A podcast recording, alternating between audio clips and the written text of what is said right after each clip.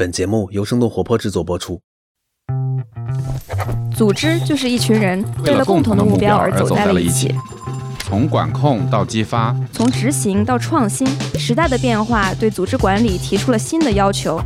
战略、绩效、OKR 人才、管理、文化、工具、信息、组织进化论，组织进化论，一起探讨未来的组织。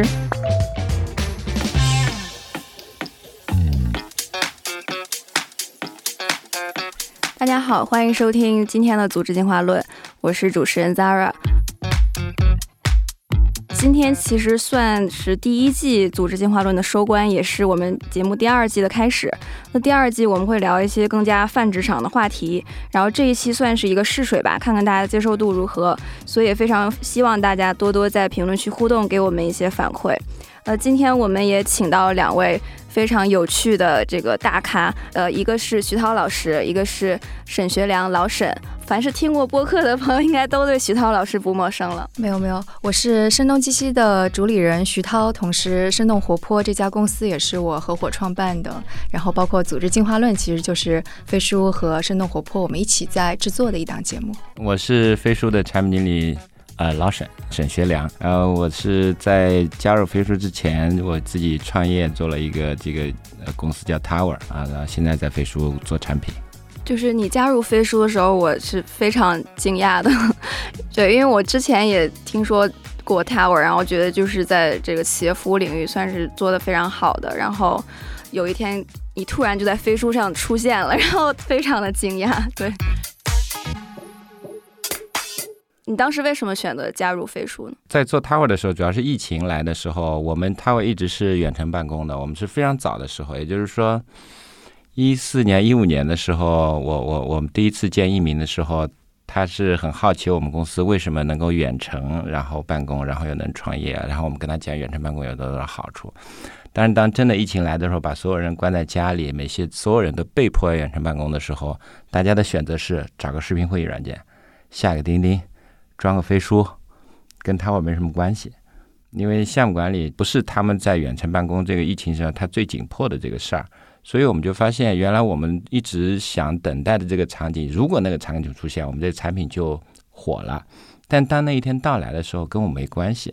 所以说，这个市场的这个整个的呃容量就觉得太小了。就这件事儿，就是被证明证明了我们一直想的东西，在 Tower 这个产品上实现不了。Tower 可以做一个非常好的、非常专业的项目管理软件，但你要能够推动整个的呃协作，通过互联网就能把工作给干了这件事情执行下去的话，呃，光靠 Tower 是不够的。所以我们就把公司卖了，说进入一个更大的平台，然后去去做这件事儿，来实现我我们想要达到的那个目标吧。所以其实还是不甘心，就觉得做做了这这个事儿，这这在这件事上投入了那么多精力，但是最后疫情来的时候，好像增长率只有百分之三十、百分之四十，对吧？那不应该是这个样子啊。嗯、那你刚加入飞书的时候，有没有什么感受？比如说，有没有一些很听不懂的词？有有有有，这刚加飞书的时候，其实首先是看文档。飞书有个非常好的传统，就是以前所有产品设计的这个这个呃创意啊，包括公中中间这一些纠结的点啊，它都会写下来。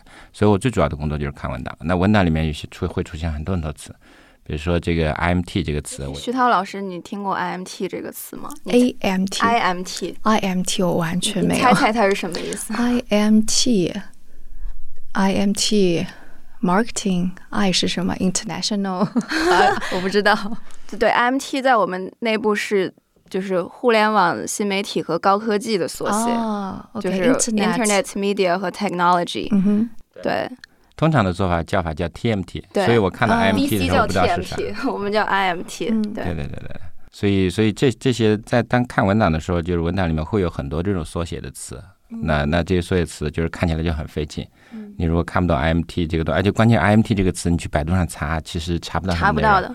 因为它是字节内部的，嗯嗯嗯对吧？所以还有还有一些，比如说这个 DAT，DAT 是什么，data technology 我不知道？DAT 是指日活跃租户啊，，Day Active Active Tenant。嗯嗯那一般我们说 DAU 这个很容易理解，互联网这个词已经用的很多了，但 DAT 用的很少。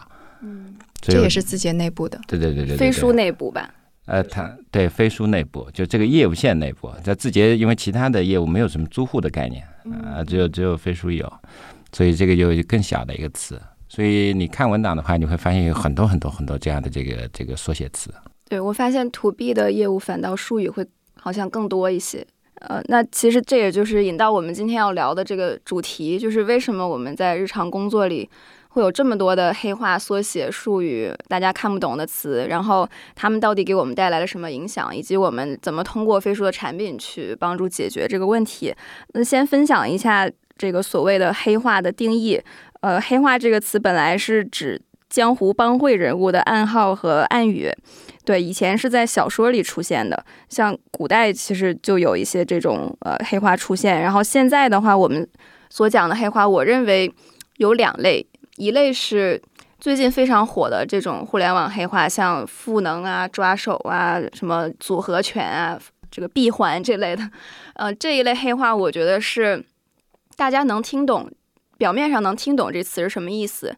但是你放在上下文上串起来就就听不懂了，嗯，就好像大家会用这种词去显得自己很高大上，对，这是一种黑话。另一种黑话是大家真的听不懂，就是类似于我们刚才说的什么 IMT 啊、DAT 啊，就是这种它是真正的一些行业术语或者缩写，然后它是跟业务相关的，嗯，然后用的人可能并不是刻意的让大家听不懂。他就是真的在讲一些他想要表达的东西，比如说我们提到这个 to B 的业务企业服务，我们会说 SaaS，但是我不可能每次都说 software as a service，就软件这个就太麻烦了，我就会说 SaaS，这个其实也是一种术语，但对于一个完全不了解 SaaS 人，可能就是他就是不知道，但是我在说的时候也并没有在故意的，就是显得自己很厉害，对，所以我觉得是分为这种就是故意的和非故意的，对，然后我觉得这两个我们今天都可以。探讨一下，呃，首先可能还是请两位分享一下自己对于这个黑话术语的理解吧。对，先请徐涛老师讲一下。嗯。就其实我我也在想，就是这我们说黑话的时候究竟意味着什么？然后我就拼命的去想回想之前我遇到过别人在说一个词儿，然后我很懵，这什么意思？后来我发现其实这种情况特别的普遍，就并不是说那个仅局限于像大厂里边或者互联网里边。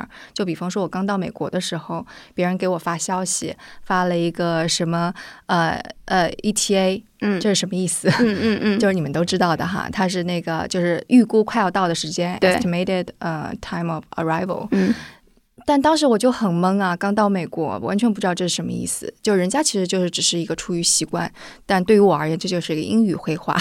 所以就其实我们说那个美国很多的那种 slang 啊，或者我们甚至还看到一个网站叫做 Urban Dictionary，对，它上面讲的就各种各样的黑话。所以其实我觉得就是这是挺普遍的。然后包括回国了之后，就会出现各种各样的，嗯，我听不懂的互联网黑话了，什么抓手啊、复盘呀。然后我就觉得，嗯，这些我也听不懂，但是我感觉大家讲的时候，其实也是为了提高效率。后来我还观察到一个很有趣的现象，就是明明是同样描述同一个现象，美国的黑话跟中国的黑话是不一样的。哦，有什么例子吗？就比方说，那个当时 Uber 出来了之后，美国有一大批的公司都是。就是啊，你线上可以去订这个服务，但是你要在线下实现的。然后这个在美国就叫这种服务就叫 Uber for X。嗯，就比方说你线上订一个啊家政人员到家里来，他会说我这个服务是 Uber for for X。不就是 O to O 吗？对，但在中国我们就不说 Uber for X，我们说 O to O。然后，但是你如果你在美国，你说 O to O 的时候，最开始美国人是不知道你在说什么的，完全不懂。但现在知道了啊？是吗？现在，嗯，是这个词是中国人发明的吗？我觉得是中国人发明的，就是那个 online to offline。但最开始美国人是不知道的，所以我就觉得这些特别有意思。但它的存在也很有道理，就你不可能每次都去解释这个商业模式是什么。但你说 O2O 或者 Uber for X，马上就知道了。所以就对于我而言，我就觉得，嗯，这个现象还是蛮有趣的。刚才徐涛老师说“抓手”这个词，我真的印象很深刻，因为这个词我是在十二年前有人第一次说。然后说完了之后，我就觉得啊，还有这样的词。十二年前，那就是二零零八年。零八年，嗯。那我当时这个词为什么叫还有这样的词呢？第一个，它用的很形象。嗯。这个词用在什么环境里面呢？它用在，因为当时我们做设计外包，我们的服务的客户是雅信，雅信的客户是中国移动。那雅信就带着我们去给中国移动的领导做汇报，然后就说：“哎，我们要给你提供一个什么方案，然后作为什么抓手，提升你们的这个这个这个，当时就主要是充值啊这些，对吧？”我当时就说“抓手”这个词好形象啊，就是你抓到一个点，对吧？把它的这个数据搞起来，那大家不都是抓不住点吗？有画面感了。所以我觉得有画面感，这是非常好。但是第二，整个讲完的那个方案里面，其实没有什么，没有什么内容，全是空的。因为它就是一堆词，就他说是抓手很形象，但他抓手到底是啥呢？其实其实是不知道的。他拿这个词掩饰了他的方案的空洞。嗯嗯，所以我当时就觉得极其神奇。对我也是，我第一次听到“抓手”这个词，就是我也觉得，哎，它是形象的，但是最后讲完了，究竟什么是抓手，我还是不知道。就抓手后面是什么？是的，是的，是的，是。第二个就是我当时听了这个“抓手”这个词，后来我在跟着他们去汇报的时候，我会就会用这个词。那现在来回想，为什么会这么干呢？其实是因为你得融入他们那个语话语体系里面。你给移动的这些领导做报告的时候，你不说个“抓手”这个词，人家会觉得你你你是你对吧？好像水平不够。我讲不了这么高大上的词，就代表我不那么高大上。它是一个你融入这个集体的同一个话语体系，好处是你融入这个集体，如果是他做做事是正确的，那你可能就是在往上走，对吧？那如果是假大空的，你就在往下走嘛。那徐涛老师，你觉得黑化为什么会出现呢？就像刚刚我自己的体验，就是黑化，就是这种缩略的词语其实是无处不在的。然后后来我就想，那个人类的语言哈。人类就是偷懒，就是喜欢用那种更加简单的方式。一切人类伟大的发明都是为了偷懒。对，然后说话的时候，其实人类也就是就是自觉或者不自觉的去选择那种最高效率的传递信息的方式，因为你说话就是为了沟通，沟通就是为了交换信息，达到一个那个沟通的效果。其实我们呃前段时间正好做一个选题，为我们的那个反潮流俱乐部，话题当然跟这次的黑话不太一样，但其实也跟语言相关，是玩梗。所以我们是采访了一些语言学家，年轻。也有年纪大的也有，然后他们就会说，其实你看，在古代的时候，我们也有成语，我们也有俗语，你会用刻舟求剑来描述一个，就是你在一个变动的世界当中，拿着过去。不变那个点去寻找变的东西，那你看我刚刚解释就非常困难。但是如果我说刻舟求剑，古代人、现代人一下就明白了。所以就是人类的这个倾向于用非常简短、非常形象的方式来描述一个更加复杂意义的东西，是一直存在的。然后再到后来，呃，无论是现在我们有新的成语“不明觉厉”，嗯，就这个它明明不是一个古代的成语，但我们用的还是很舒服，而且觉得还是挺。还挺不明觉厉的，所以所以它的存在就是因为嗯人类追求效率的这个这个原因吧，嗯，它是有合理性，绝对有合理性，嗯，但是它也有负面作用，对。对，是。因为因为缩略词跟黑化之间还有点差异啊，就缩略词其实是一个加密的过程，它是把一大段信息浓缩在几个字里面。所以你经常说的人，你觉得很好，很方便。对第一次接触这个词的人，他要解码的这个过程就比较困难。比如说，举个例子，你刚才讲成语，我们从小都学，所以我们大家都很熟悉。但是老外学中文，最难的就是成语，对对吧？你要你你让他去学一个成语的这个背后的意思，他简直他光靠那个几个字“刻舟求剑”几个中文字的字面意思，他是猜不出来的，对吧？就好像我们听到他们的一句俚语，对吧？我们也不知道这个它背后到底是。能有有多长的故事也很难，所以它是一个加密的过程。对，哎，我觉得你说的这个解码特别对，因为就是当我们说一个语言的时候，它就是一个一个 code，我们可以这么说。然后我们接收的时候就是一个解码的过程。你刚刚说那个没有背景信息，你完全不知道这是什么意思。我有一个特别好的例子，就是当我们说一个什么什么人是 goat 山羊的那个 goat，就是你们知道是什么意思吗？我不知道，你你知道吗？不知道，他不是说这个人是一只山羊，而是说这个人很了不起。然后这是为什么呢？那个 goat，G O A T，greatest of all the time，all the time，all time。所以我就说，哦，有一个应用 A P P 叫 goat 啊，是吗？就是这个缩写，是这个意思。我就我就第一次看的时候，我说为什么真的会这么用吗？对，他说科比是个 goat，然后为什么说科比是个 goat？因为他跳得高吗？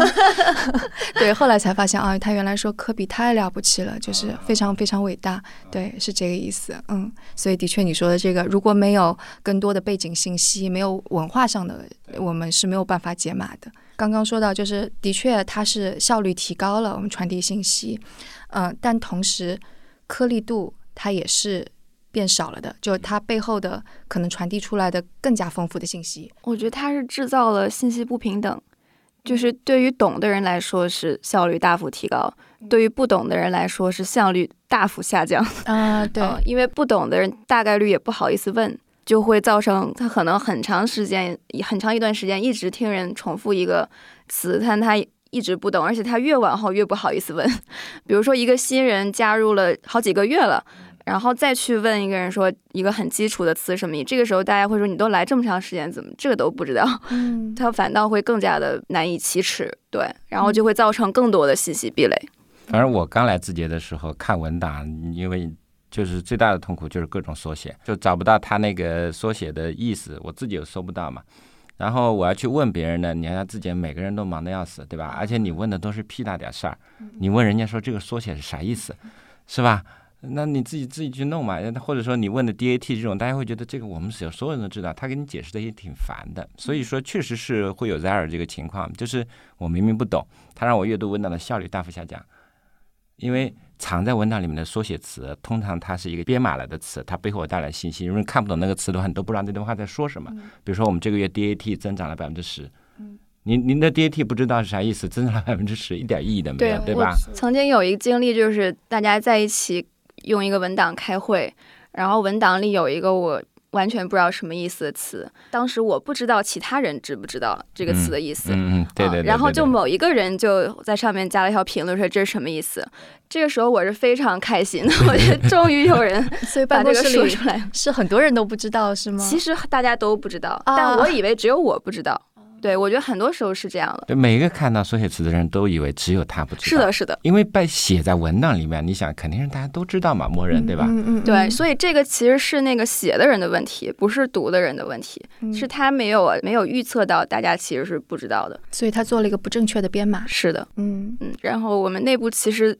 现在是非常不鼓励 用用缩写的，经常如果你用了一大堆这种词啊缩写，然后就会被一些 leader 评论说全称是什么，补充出来。对，嗯嗯，对，刚开始的来的时候，我还不知道有那么多的不知道，我看到好多我都不懂，我自然就会心虚嘛。对，所以对于一个新的同学来来公司，我也会经常问他们说，第一周、第二周你有什么不适应的，或者你就是有什么难的？因为我当时来的时候，我觉得这是我非常大的一个痛，所以。呃，后来呢，就是我们不是做了那个企业百科嘛，就是把一些缩写词它自动可以提示出来。我第一次看到这个功能，我们还在内测，我就觉得哇，太好了！是你们自己的软件当中做的。对对对，就在飞书里，比如说你发了个消息给我说，这个这个月我们的 DAT 涨了多少，对吧？那它会自动在 DAT 下面画一个小虚线。然后你鼠标一按，就告诉你 DAT 是什么，就像这个维基百科上面的这个那些关联的词，它都有提示一样，我觉得非常非常爽。当时我用了这个功能，我觉得太好了，这产品经理简直太聪明了。然后后来他又又放到了那个文档里面，文档里面那些词他也能解析出来了，哎，我就觉得超级方便。飞书是字节跳动旗下的一站式企业协作平台，整合即时沟通、日历、视频会议。云文档、云盘、OKR、开放平台等功能于一体。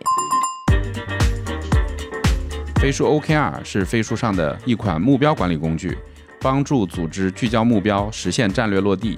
我们也有来自字节跳动的实践专家，手把手帮你的组织落地 OKR。感兴趣使用的朋友，请访问 OKR 点飞书点 CN。已经在使用飞书的朋友，可以直接在飞书工作台搜索飞书 OKR 应用，就可以免费试用哦。另外，如果你喜欢这档节目，并想和我们深度交流，欢迎加入我们听友群，请添加我们的小助手为微信好友，并备注你的姓名和公司。小助手的微信号是飞书 OKR 的全拼。刚开始来了来字节的时候，那些那些这个术语的熟悉的过程，真的跟背单词一样，这个过程是蛮痛苦的。然后你真的是不好意思问，这个事儿有点太小了。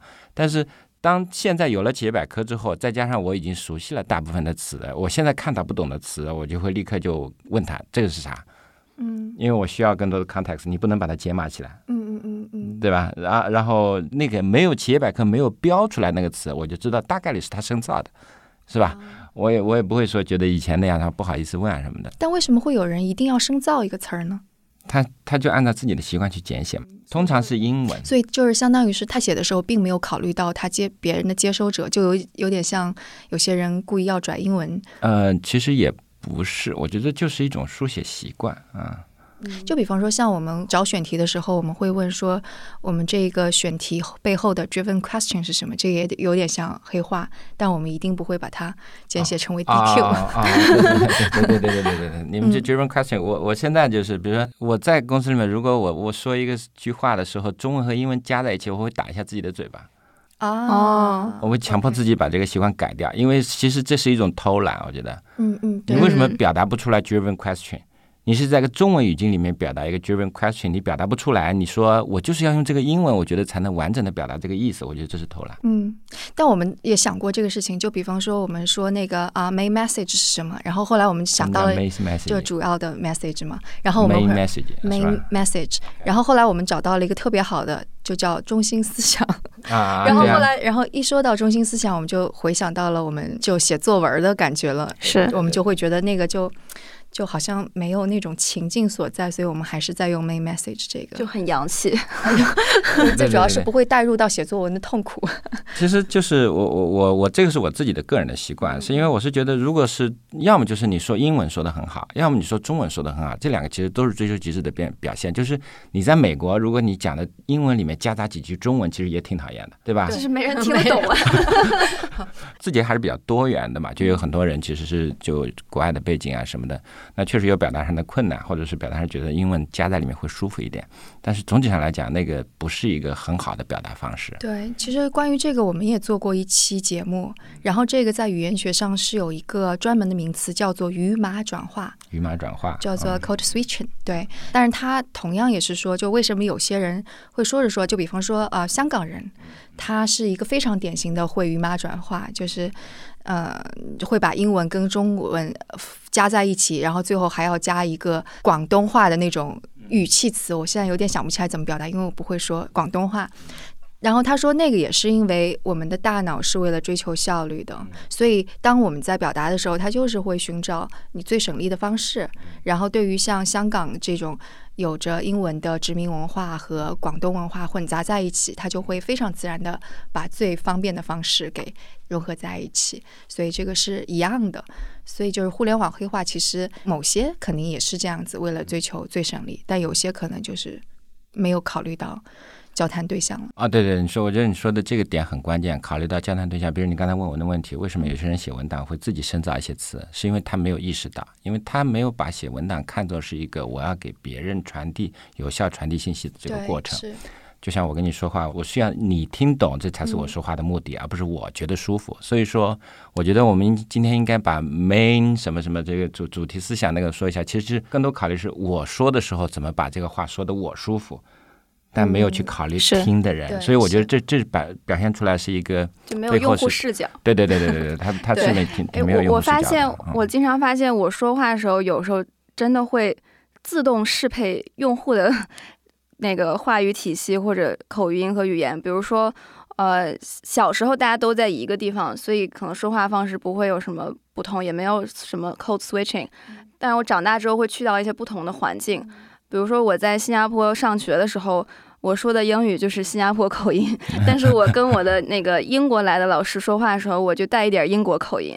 然后我去到美国的时候，我的英语变成了美国口音，啊，然后因为我是东北人嘛，如果我说话对象是东北人，我的东北味儿会就是会更浓一点。然后如果不是东北人，就不会听出来是东北话。你会被带跑偏，对，我会被带，就很容易被带。嗯，但这就是很好啊，我觉得这个就是。别人跟你交谈的时候就如沐春风，觉得你是在同一个情境下在聊天的，就不知不觉的会被带到那个地方，挺好的呀。我觉得这确实是很好呀。对，所以就是可能大家讨厌互联网黑化，或者是讨厌有的人中英文夹杂，其实是有的人用这种方式来证明自己不一样。对我中英文夹杂也是，如果我跟其他海归对话，我会经常夹杂。然后，如果我跟没有出国的朋友对话，我就不会夹杂。然后你你这么厉害，就对，就是不知不觉就会 switch 过去。对，像有些人的确，你明明是对着互联网之外的人，你还是要不断的在用赋能。你做个家务，哎，你能帮我洗碗赋个能之类的，那肯定是不合适的。但是，就是这背后，他是为了彰显自己哦，我在大厂工作，我很了不起嘛。就如果是这种心态，那肯定就挺招人烦的，对吧？嗯，你们觉得在职场黑化会有什么特别的影响吗？嗯，职场的黑化的影响，它第一方面是效率，另一方面它也会让这个事情，就是你你进入这个语言体系的这个学习成本会变高啊。嗯，然后职场这个黑化就分几种，那第一种就是确实是黑化，这个黑化就是只有我们就像我们说的 T I M T 啊，对吧？D A T 啊这种，就是只有我们内部才能听得懂啊。但但这个不对，这这个是黑话里面应该在分黑话里面的术语。嗯，术语不是问题，对，术语不每是问题。行各行各业都有术语，吧？对对对我们讲，比如说我们讲平效，平效这件事在零售行业它一定不是个黑话，它是个术语。你连平效都不懂，确实是你不懂零售行业，对吧？你到互联网行业你 DAU 都听不懂，那基本上你就没不知道互联网是啥是啥，是吧？嗯，或者你说在物理学里边，你说那个什么一个，对对，牛顿定律你不清楚是吧？对呃那那肯定是不行的。所以说，我觉得每各行各业都有他自己的这个术语，我觉得这个应该是不算黑化范围。比如说我们内部有争论讲耦合跟解耦，比嗯如说解耦跟耦合这两个词是非常非常专业的。呃，技术性的用词其实很重要，在产品设计的时候，听不懂的人可能会觉得这是一个黑话，但实际上它是个术语。所以我觉得黑话里面要分第一类是术语，这个术语是为了提高效率的，它有有信息编码的这个作用，但是它的解码也非常容易，因为你有背景的人会很快。然后第二类黑话呢，就是我觉得是真的是不好的那些词假大空，它其实是不是为了编码？它要我觉得这类黑话的坏处就在于，它把它这个东西它不是浓缩了，它是模糊了。嗯，这个提炼的很好，嗯，好多假大空的词，比如说我们说的那些什么赋能啊这些词，其实就是模糊到你不知道它是啥，但是它又特别高大上。它是一种粉饰，对对对，说的很好，我觉得粉饰。但是你去听，比如说你去听听马云的演讲啊，听听易明的演讲啊，这或者徐小平老师的演讲，这些都是演讲很好的人。那他们的话是很平实的，他就是很朴素的词。所以说，其实这类黑话，我觉得它被创造出来的也有一部分的原因。因为他为什么要去粉饰，他为什么模糊，就是他的不自信，其实是无能的这个、这个哎，真是对，就是之前在那个就是读书的时候，其实也会看一些论文啊，有一些青年教师的上面各种各样的大词儿，嗯嗯然后我们就说这是语词的虚荣。对对对对对，啊，对对对对对，我觉得是虚荣。虚荣的本质都嗯是因为底层不自信，嗯对，嗯是就会特别怕显得自己不专业、浅薄，然后对而且它还还是一个捷径，捷径是什么呢？我也能快速的粉饰。嗯知道吧？他真的就是我跟着你们讲这些话，我就变得我好像很会做产品一样，对吧？啊，我觉得底层是一种不安全感。嗯，就给自己的语言套上了一层比较时髦的东对西。，这个让我联想到 PPT 和文档的区别。嗯，就是在字节跳动，我们特别不提倡内部汇报画 PPT，嗯，因为 PPT 是一种化妆的沟通工具，就是你要花很长时间去调那个字体、字号、颜色、大小、排版。其实这些东西对于内容没有实际的意义，它是注重形式不注重内容的。但是文档相比的话，它是重内容，而且它是天生是结构化的。比如说我们有一级标题、二级标题等，它就天然能帮你把思路梳理得更清楚。所以文档更像是一个思路整理和表达的工具，然后 PPT 是一个包装和销售的一个工具。嗯，所以我们在像在公司内会非常提倡用文档取代 PPT 去做一些内部的沟通和汇报。嗯所以刚才讲的黑化对职场的这个影响，我的感受是，比如我来字节，我觉得黑化是不多的。虽然一鸣他说要反对黑化，专门九周年演讲还讲来的，我觉得黑化不太多。嗯但是公司大了之后，可能这个东西得防范。所以，但黑化对对这个影响呢，肯定是说，就如果你听到的黑话越来越多，那家公司肯定是腐败的越来越快，因为大家的整个的语言体系是说偏虚荣的、偏模糊的、偏不就着边际的务实。不务实了。对对对对对。那你想务实的人，他天天在那干活的人，他哪有时间跟你研究怎么学你们说这些话呢？是吧？那那他就吃亏嘛。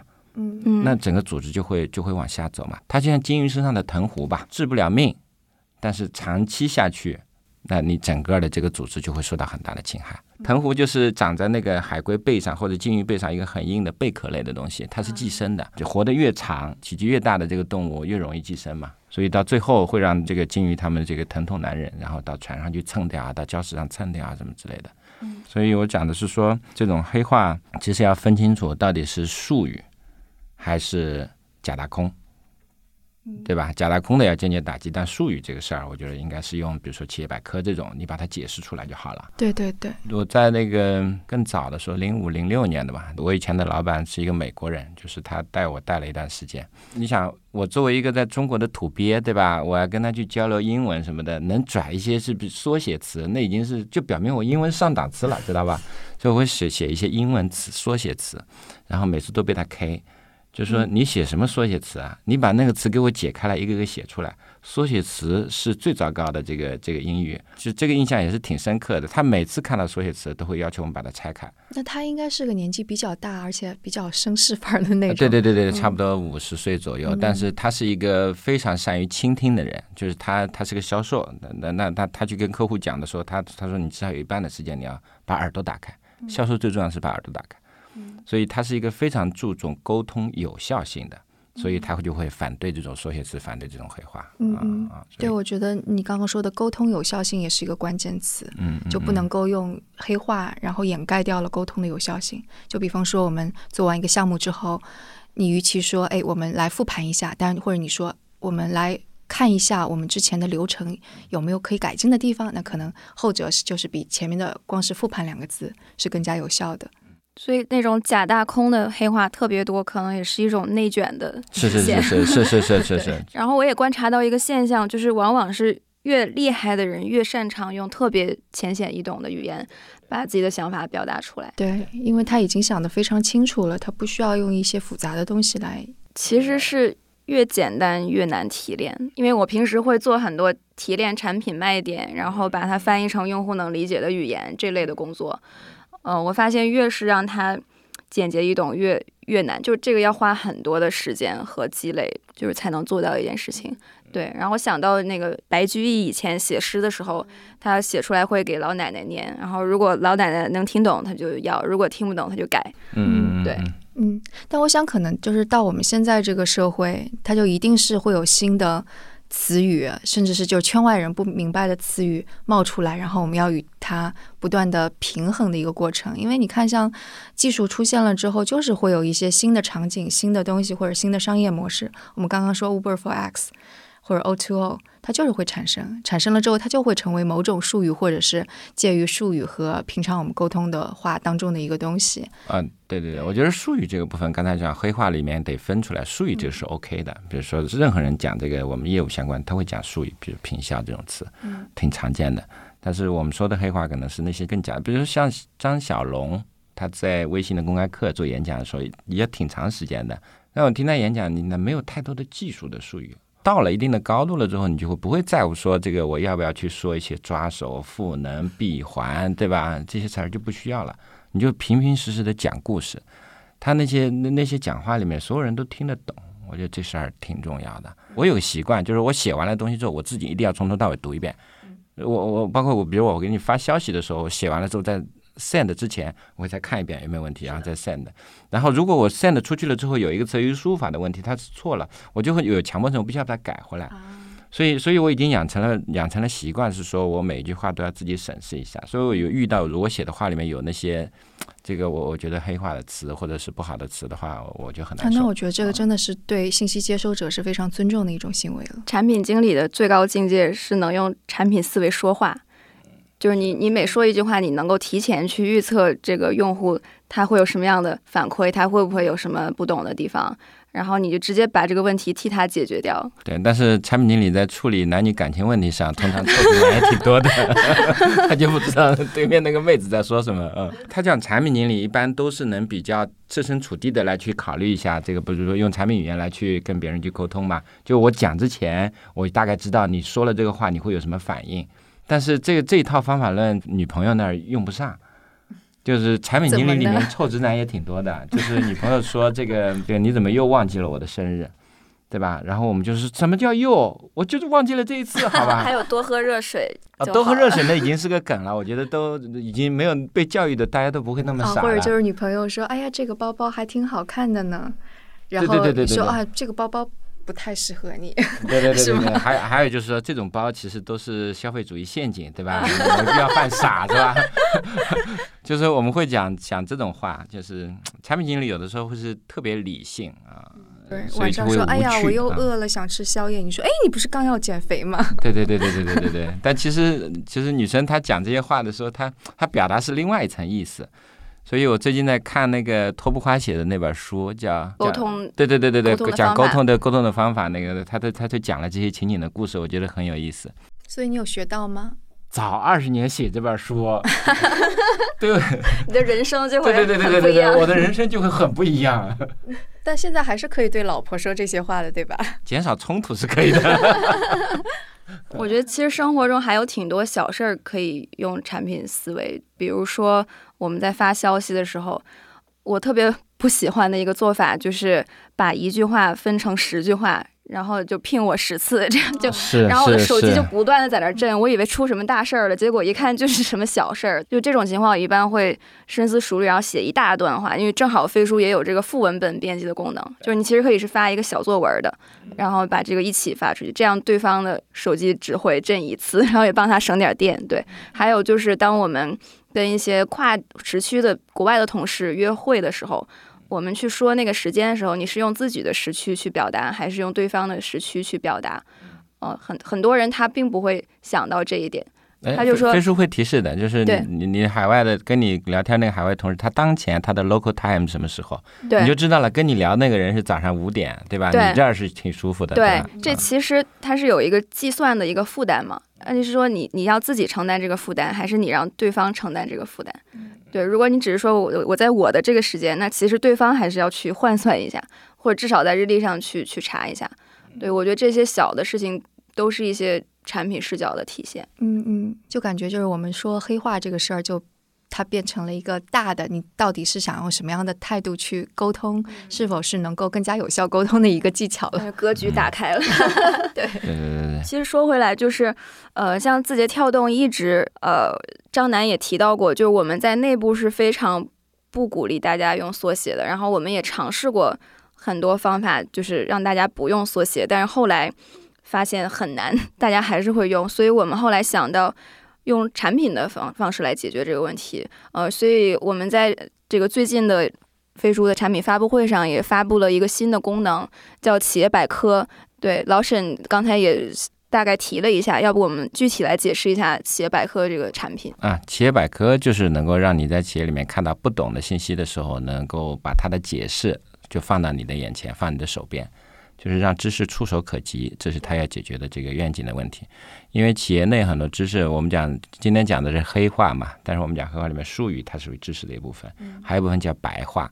白话是什么呢？白话就是真这就像 DAT，对吧？DAT 就是就是在字节这个业务线内所有人都知道的一个词，就像一个什么，就像一个方言，对吧？你方言肯定不是一个罪，但是你刚刚接触这个业务的人，你你就像我刚来飞书，肯定就像个外地人一样，听不懂当地方言在说什么。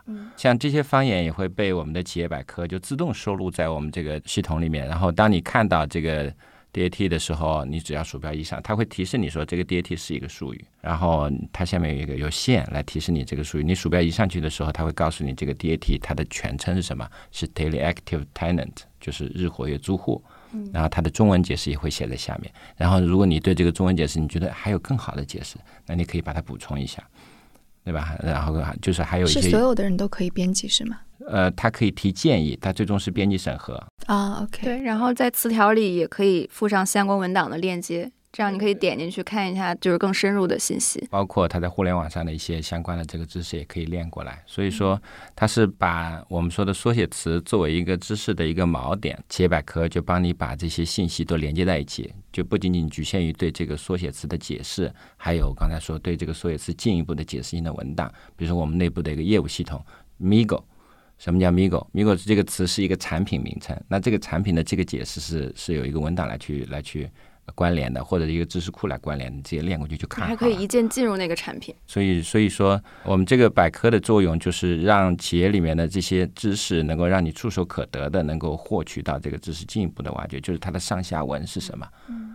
因为你缩写不就被我们刚才说被压缩了嘛，被编码了嘛，它的上下文就是通过企业百科就把它展开了。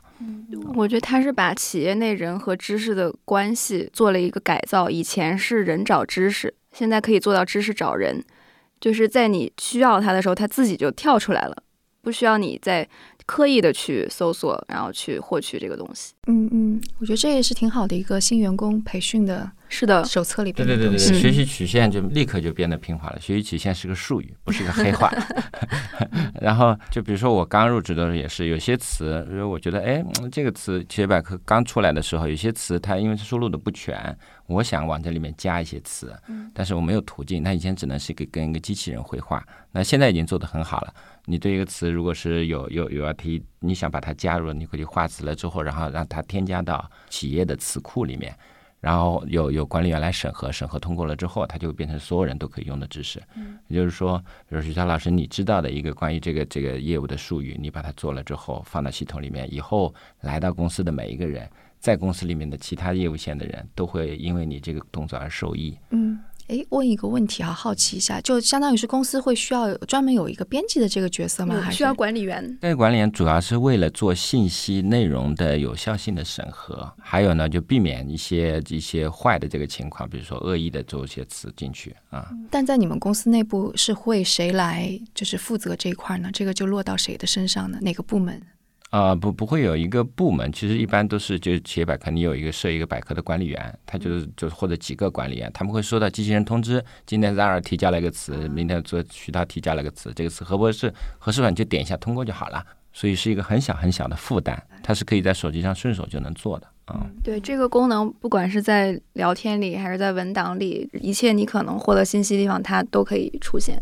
嗯，对，你然后说聊天就是在飞书当中在飞书聊天，，对，然后飞书文档里面，嗯嗯，然后包括你搜索的时候，如果搜一个不懂的词，它也会出现词条。刚才不是说嘛，就以前你要搜搜 IMT 这种词，在外面的搜索引擎上是搜不到的。但是如果你在飞书上搜，搜索框里面你输 IMT，右侧就告诉你 IMT 的释义是什么，DAT 的释义是什么，就很贴心。我不知道说清楚这个理场景没有，就是对对你可能听到别人说了这个词，但是是突然又忘了搜一下是咋回事，对对对吧？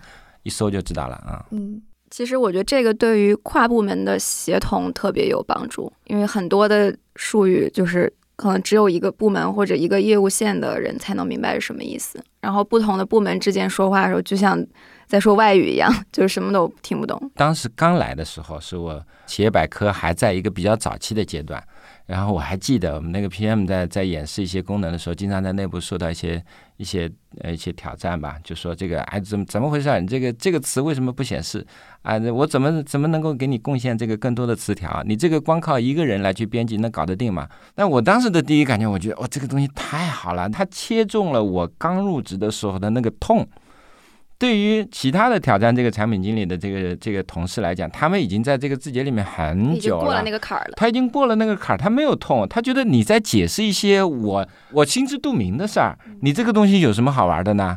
所以场景不一样，它的价值是不一样的。所以说，当这次我们把这个新功能发布了之后，其实很多企业都对这个功能很兴奋，是因为对于企业的管理者来讲，其实非常关心的是我的新员工进来了之后能不能成长的足够快。对，是的，所以所有人都关心说，比如说我是一个一万人的公司，那我的员工的流动率是百分之五十，那代表每年就有一千个人进，一千个人出嘛。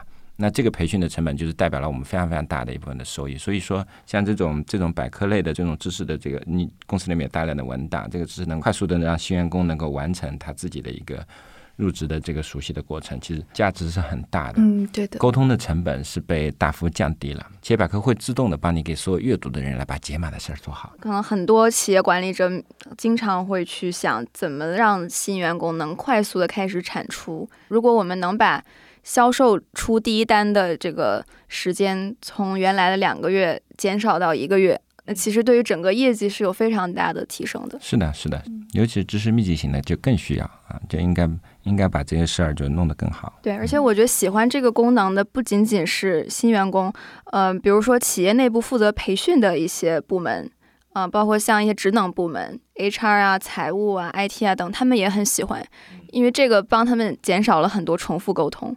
嗯，比如说以前可能那个大家去问一些政策相关的问题啊，或者是可能内部有一些规章制度。然后你打出去那个字儿，同时它的解释就出来了，你就不用问了。就是我们行业不一样，你可能徐导老师你们在用的时候，会对于这类词的这个解释或者文档里面的关键词的解释，会有比较强烈的需要有个百科来支持的这个我觉得会有的，就是首先就因为播客在中国太新了，所以就我们在说到一些术语的时候，我们都完全是照搬美国的那套方法。就比方说，我说 intro、outro，其实这个意思就是说我们在做懂。做节目前面会有一个配上配上那个背景音乐，背景音乐的黑话叫 BGM，对，就配上这些东西，然后我们我们就直接跟后期说，我们来做个 intro outro 吧。然后但是呃，跟我们一起合作的外面的行业的人就会问说啊，这是个声音 logo 吗？这是只是指背景音就进入节目的背景音乐吗？还是说要配上人的声音？所以就是这个的确我们是需要规定的。然后包括在后期剪辑的时候，也还是有很多术语的，就什么淡入、淡出。当然这个可能稍微有点知识的知道是什么，但也许有刚进来的同事就不太知道。那你们总体上，比如说你们在在做嘉宾访谈的时候，其实人名也是可以是百科的一部分。人比如说名沈学良，对吧？要录的这期节目是沈学良，那他的鼠标一哦上去，你就看到这个人的 background 是什么。哦，真可以，我们还真的有一个那个嘉宾库呢。其实这个就嘉宾库就可以放到这这个个对于媒对对对对体来说应该很有用。是啊，是啊，嗯是啊对，因为啊因为你哪记得住那么多嘛？所以说是就企业百科还有个作用，就是把你人脑要记的一部分放成让电脑来去记，嗯你你你负担可以小一点，嗯你不会因为你没记住这个词，然后会显得自己好像挺不专业的，是吧？嗯不重要啊。我们内部还有一种词条，就是楼名，因为字节有特别特别多的办公楼，呃，就是而且很多人他会以为别人知道他那个楼，但实际上别人在别的职场他不知道这个楼对对对在哪儿，对对对，甚至不知道这个楼的全称。比如说我说你来一趟为实，可能别人都不知道它的全称是，比如维实大厦它在哪个地方，呃，这个时候你把鼠标移到维实上，就能看到这个楼的地址。然后就可以直接导航过来了。嗯，所以这个其实就用技术的方式，把我们刚刚说的，就是当你浓缩了之后，颗粒度就变细了。现在再把它颗粒度给丰富起来，背景信息给填充进来的一个过程。是的，是的，是的，是的。对，其实我特别想提一个需求，就是我发现我们呃工作中的很多术语黑话。嗯，不是在书面表达里出现的，是在口头表达里出现的。就是当一个人说了一句我听不懂的话，我希望能虚拟的，你给我按就是加个线，我能看到这词是什么意思。对，那你得这个可能比较难加上眼镜儿才行。加一个 Google Glass，对，嗯然后这个人头上打个叉，以后少跟他聊，对吧？还要配合上微表情，看他究竟是一本正经的没有意识到的，还是故意要拿这个词语来炫耀一下，是吧？对，所以像我们这个功能的设计理念叫让知识触手可及，呃我觉得这是一个特别有画面感的一句话。当时在做这个百科的时候，怎么能够让触手可及这个交互能够显得更好用？其实产品经理也花了很多功夫。嗯啊，也既既不能打扰你，但是它又让你这个东西让你知道这个地方是有有点可以是说你你得触手对吧才能可及，它得让你知道那个地方可点。嗯然后我们这个节目叫《组织进化论》嘛，嗯、那我不知道那个老沈觉得这个企业百科和组织进化之间有什么关系？它肯定是对企业来讲是提效的一件事情啊。那就但是呃，要说到进化，我觉得可能还不太够啊。啊，但我觉得这个以人为中心挺好的呀。是就是是是当组织进化的时候，你其实现在越来越多的进化是以人为以人为本的这种感觉。嗯，我觉得我觉得这个其实就是在 以人为本上面是往是的，前进了一步。我我是这么思考这个问题的，就是我们做的这个企业百科，它是让就是你获取知识的效率能够大大的提高，然后呢，沟通的这个成本大大的降低，所以我们做的是这两件事儿。但是我我就像我们今天讨论的主题黑化这件事情一样，影响这个组织的就是你这个效率高跟效率低。或者说，我们企业百科能做的这个事情，跟这个黑化对这个组织文化上的伤害，它是两回事儿。我们讲的黑化，通常伤害的是这个组织的文化的部分，它效率的部分其实是个小事儿。我们是把这个部分的这个效率部分提高起来了，但是还要应该把一些这个假大空的这个话从那去掉，因为我们企业百科也可以很好的解释假大空啊，比如说抓手是什么，我给你解释好，对吧？什么赋能是什么解释好，但是我觉得如果是把工具用在歪的地方了之后，它可能起的是反向的作用。所以我觉得企业的两件事情要做，第一个呢就是你哪些是术语，哪些是黑话，你得分清楚。术语放到企业百科里面，然后呢一些不好的假大空的黑话，其实应该把它过滤掉。那这个可能应该是用我们另外的一个叫企业搜索的这个功能来去做。我们来看对话沟通里面哪些是高频的词，因为这个是可以通过脱敏机器学习的方式把它拿出来。如果你们公司的高频的词在文档里写的都是赋能、抓手这些，那基本上都是有问题的。嗯，所以这个呢，就是应该在这个组织层面，比如 HR 这个层面，应该做一些宣管，应该做一些处理。我觉得从某种程度上，企业百科也能帮企业去传递一种透明、高效沟通的文化。呃，新人，然后你鼠标放上去，看到一个解释，这时候你的心情是我不是一个人，这公司想让我知道这是什么意思。我们是鼓励这种透明沟通的，管理者不会通过制造很多信息壁垒来来进行这个管理。我觉得这个对大家心智上是有一个影响，就是让大家觉得这个这种透明的沟通是被提倡的，然后从而就是潜移默化的就改变了大家的沟通习惯，甚至是企业文化。好，那今天我们就先聊到这儿。我觉得是一个非常有趣的对话，然后我们也特别想鼓励大家在评论区留言，分享你自己跟黑化和这些术语的故事。然后我们也将在评论区选出几位。幸运的观众，并且给大家赠送一些精美的飞书周边礼品，也欢迎大家给我们的新的内容方向多提建议和反馈。好，那我们今天就到这儿，谢谢大家，拜拜，拜拜，好，再见。本期的组织进化论就到这里。组织进化论是一档飞书旗下专注于企业管理和效率的播客。如果你喜欢这档节目，欢迎转发给其他可能感兴趣的朋友。我们也期待你在节目下方精彩留言。如果大家想了解更多关于管理和组织的相关话题，可以关注微信公众号“飞书 OKR”，也可以访问我们的产品官网 OKR 点飞书点 CN。感谢大家的收听，我们下期再见。